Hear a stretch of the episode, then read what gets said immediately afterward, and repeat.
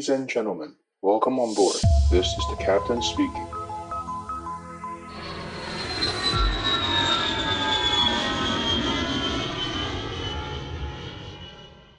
Hello, hello, 大家好，我是可乐教官，又见面了。飞行员以外还有什么航空公司的工作可以做呢？我今天想讲两个，一个就是修飞机哦，我们叫早期我们叫机务嘛，那我们现在叫飞行工程师。那机务，我今天去问了我们公司的机务，我才发现，我靠，我以前真的小看机务这个工作了。呵，原来机务的训练真的是很久诶，训那个机务的训练，我们我们公司的机务大哥跟我说啊，训练经理还跟我说，他们机务要训练两年半，然后呢，两年半训练完之后呢，还要再进航公司，在那我们叫 OJT 嘛，叫 On Job Training，就是你去航空公司，呃，有点像当 intern 啊，当实习生。哦，薪水很少，但是你就是累积工作经验，再当个一年半到两年，所以加起来其实是大概四年到四年半。哦，所以我觉得哇，原来我之前太小看我们机务大哥了，我要跟我以前共事过的机务大哥们致上最深的敬意。哦，我先生太小看你们你们各位了。所以机务大哥其实训练弄到好要四年到四年半呢，比我们飞行员还久。哦，那当然机务大哥四年四年到四年半的训练，其实他们的薪水也不差了，就是在。新冠肺炎之前，我们机务大哥的普遍来说，国际的行情薪水大概有六到九万的新台币，哦，这个是应该算是一个国际蛮普遍的行情，甚至更高都有。如果你当到主管都更高。好，所以这个是我们机务的薪水，但是哇，机务的这个薪水不好赚哦，因为你看看，光是看这个前两前面的训练就要，你可以说两年半，你也可以说四年到四年半嘛，因为那个 OJT 的薪水很少，OJT 的薪水大概可能就是。在各国都是最低薪资啦，像我知道在亚洲国家可能就是给七八百块美金一个月，那就只够吃饭而已。然后你要必须 OJT，就是在公司实习一年半到两年之后，你才能够拿到六到九万的全薪。所以这个真的是蛮辛苦的。OK，好，这个是机务的工作。我今天真的是，我今天为了这个 podcast 去问我们的机务大哥，我才发现说我真的以前太小看我们的机务机务的这个工作了。真的是 太专业了，OK，好，那呃，除了机务以外呢，那另外一个工作就是我们常知道的，就是空服员。空服员他的训练来说，相对就会快很多。哦，我今天有去问我们那个空服部的训练经理，他说我们一般国际航空大概就是两到四个月就可以把空服员训练出来，所以。呃，新的空服员就像像我们前一阵的 COVID-19，我们很多各国的公司的呃航空公司都直接裁员嘛，所以其实像呃台湾的员工们其实是蛮开心的，就是我们台湾的呃航空从业人员其实基本上 suffer 的算是比较少，哦，就是在薪资跟工作权的部分 suffer 比较少，那当然也是一直被关了，我们的飞行员一直被关嘛。那空服员相对飞得少一点，关得少一点，OK。但是 anyway，反正空服员来说，前一阵子就是各国就已经淘汰了很多哦。比如说，呃，COVID-19 那时候刚发起、刚发生的时候呢，各国公司就是直接就请空服员啊离退嘛，就直接把你请请走了。那等到新冠肺炎快结束了，最近像像最近新冠肺炎，有些公司已经决定说，哎，好像有这么迹象，快要快要各国要开放解封了，因为各国政府要放弃抵抗了。那大家就开始招募空服员，那通常就会招募全新的空空服员，不会把旧的招来。为什么？因为空服员训练只要两到四个月，那我找新人进来，我可以给你比较新的、比较对于公司比较有利的合约。然后呢，年轻的人进来呢，薪水比较低；如果找有经验，薪水比较高。所以这个空服员他们的训练真的比较短。那空服员在各国的薪资来说。呃，也是跟飞行员看时数，但是空服员如果没有飞，底薪就少很多，大概就是大概三万块台币左右。我、哦、这个是空服员底薪，就是几乎你没飞就三万块。那如果你飞得多，大概可以到六，大概到六七万左右。这个是空服员。那空服员在网上有进阶的，我们叫呃每个每个公司的叫法不一样了。哦，那像我们公司叫 CIC，叫 Cabin in Charge，就是。啊，cabin 嘛，就是我们那个座舱，in charge 就是你是负责的人啊。有些公司叫呃 cabin manager，有些像长龙叫 chief purser。所以每一家公司做法不一样，呃，称称法不一样。那基本上就是空服员的那个头，就像我们机长是飞行员的头一样啊，空服员也有个头。那通常空服员的头在各国来说，就会是比较稀缺的资产。为什么呢？因为各国民航局跟各个航空公司都有些内规，会规定说，我要有多少人必须是事务长、乘务长啊，我们叫 Chief Purser，叫啊 CIC。那这些人他们就有固定年限的限制，比如说你要飞行满一千多小时啊，你要飞行满两千小时，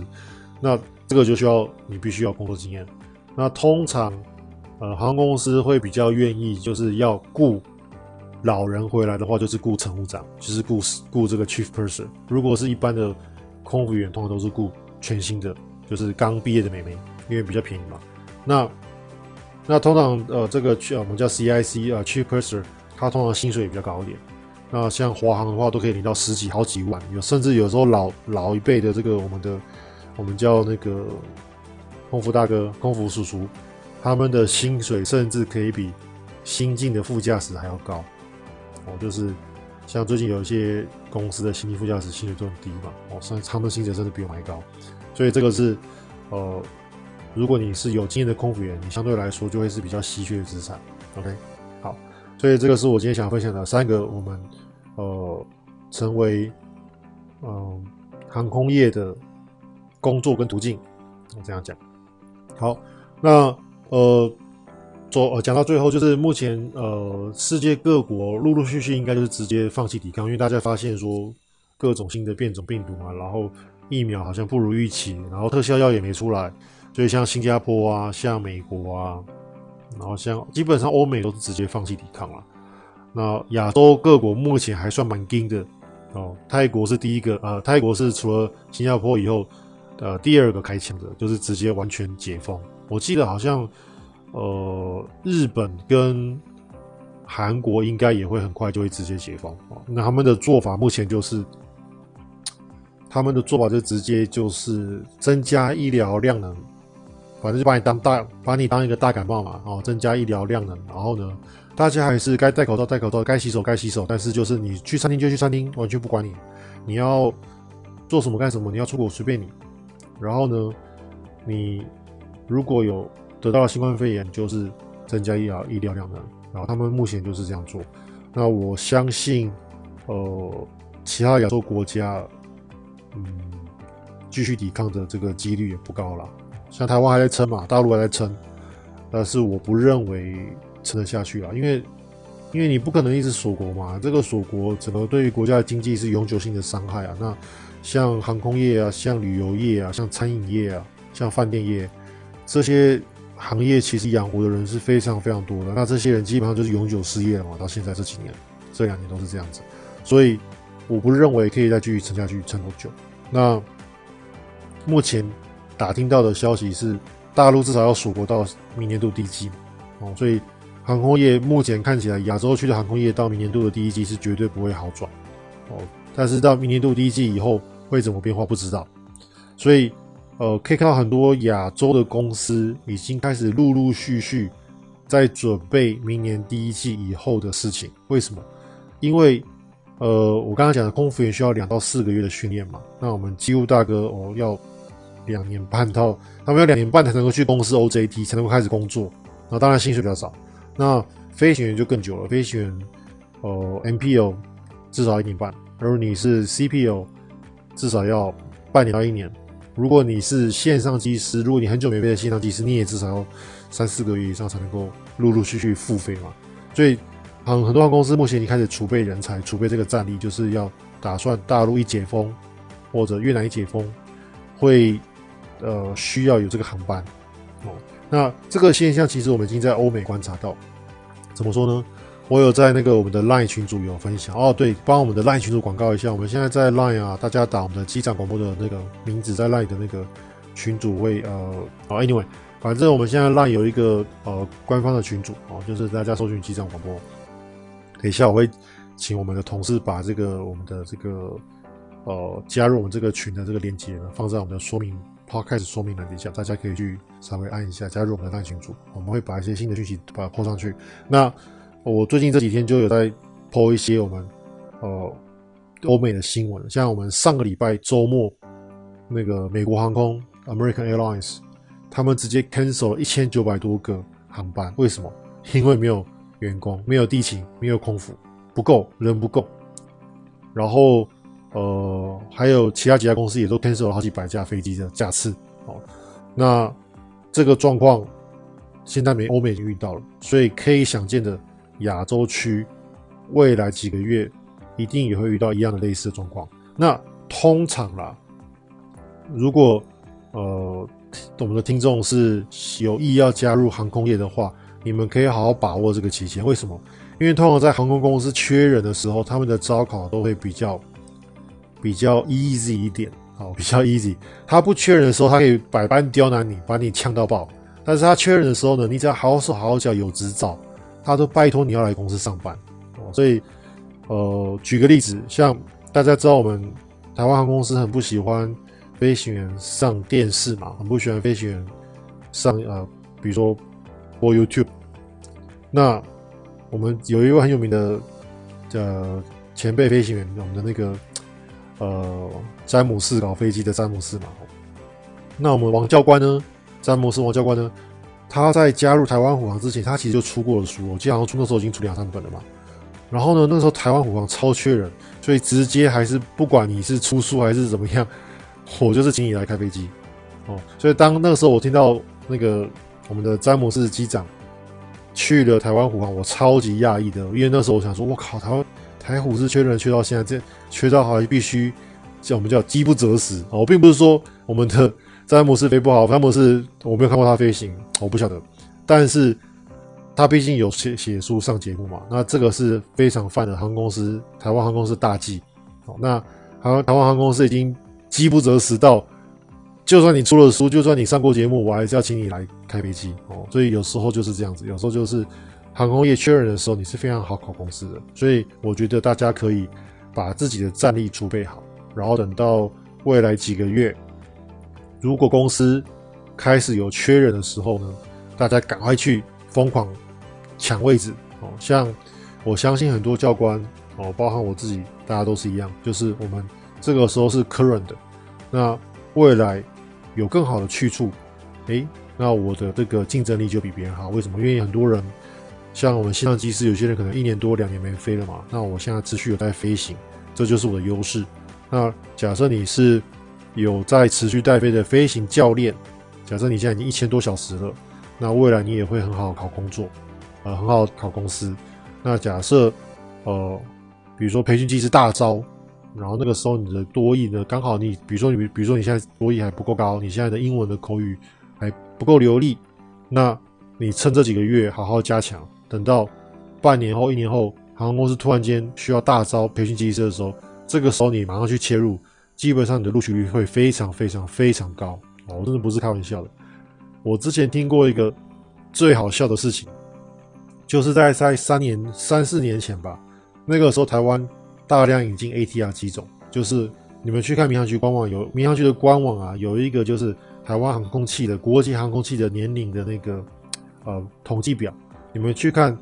呃立荣跟华信的 ATR 机龄大概多久？大概你看到很多都是三四年左右嘛，所以在三四年前哦，那个时候是很缺 ATR 的飞行员。所以那个时候，我听到有教官有 ATR 的飞行经验哦。你知道那个时候是怎么考的吗？那个时候考 ATR 机师是这样子哦。以立荣还以立荣来呃立荣航空来说，立荣他们过去的所有的标准都是必须要多益六百五以上嘛。但是他们为了要招考，让空军退役的教官能够来帮他们开 ATR，他们直接把这个标准降到五百五，就是我们俗称的多益五百五班，好让我们这些考不到六百五的。呃，空军退役的教官能够去帮他们飞 ATR，哦，所以他们已经饥不择食到这样子。然后呢，还有比如说我还听过有航空公司哦，已经倒掉那一家，他们的考法是这样子哦，就是你有 ATR 的经验，然后呢，就算你两三年没飞没关系，教官你赶快来考试。然后呢，我预计下礼拜一帮你安排笔试，下礼拜二面试，下礼拜四直接去模拟机考试，我就直接直接帮你安排了三关。然后都不用考虑到说，哎，你可能笔试没过，你可能面呃面试没过，不管，反正我就帮你把排三关。那这是什么意思？其实就是告诉你说，其实我就是要雇佣你了啦。好，第一关、第二关根本就是走流程，第三关你只要不要摔飞机吼，OK 了，安啦，我让你飞开飞机。哦，基本上就是饥不择食到这样程度。哦，那呃，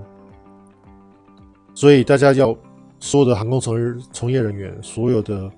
想要加入航空业的人，就是要等到这样的机会，你就会很容易去找到你想要的工作，你想要的公司。哦，那当然，呃，很多廉价航空的公司，他们也是有，呃，他们也是认知到这一点啊，因为他们都知道说，等到今天大开放的时候，飞行员就是当下还蛮有竞争力的飞行员，比如说你持续都在飞的飞行员，他们很容易就跳槽到比较大的航空公司，比如说国泰航空，比如说卡达，比如说 Emirates。那因为这些公司薪水给的高嘛，一个月就给你五六十万，薪水给的高，那。所以，联航的公司他们就会开始储备更多的心血跟战力，要储备人才哦。所以这个是每个公司的哦，他们都会想到这一这一点啊。这个也不是说我一个人在想，我相信很多公司的 management team 都是这样，都是有都是有这个共识的。OK，好，那我们今天呃讲好多，那我们就呃欢迎大家就是去我们的 Apple Podcast 或者去我们的 Line 的群组，我们 Line 的那个官方账号的群组。然后呢，你想要听什么呃新的讯息，或者你想要听什么 topic，就欢迎去那边呃留言给我们。哦，社群啊，哦，Line 的社群，哦，大家去 Line 的社群，然后搜寻机长广播 Podcast，哦，你就可以搜寻到我们的这个 Line 的频道，啊，欢迎你们加入。然后想听什么 topic，可以这边留言给我们。那欢迎大家到苹果的 Apple Podcast 去给我们五星好评，然后呢留下你想听的 topic，哦，那就再会喽，拜拜。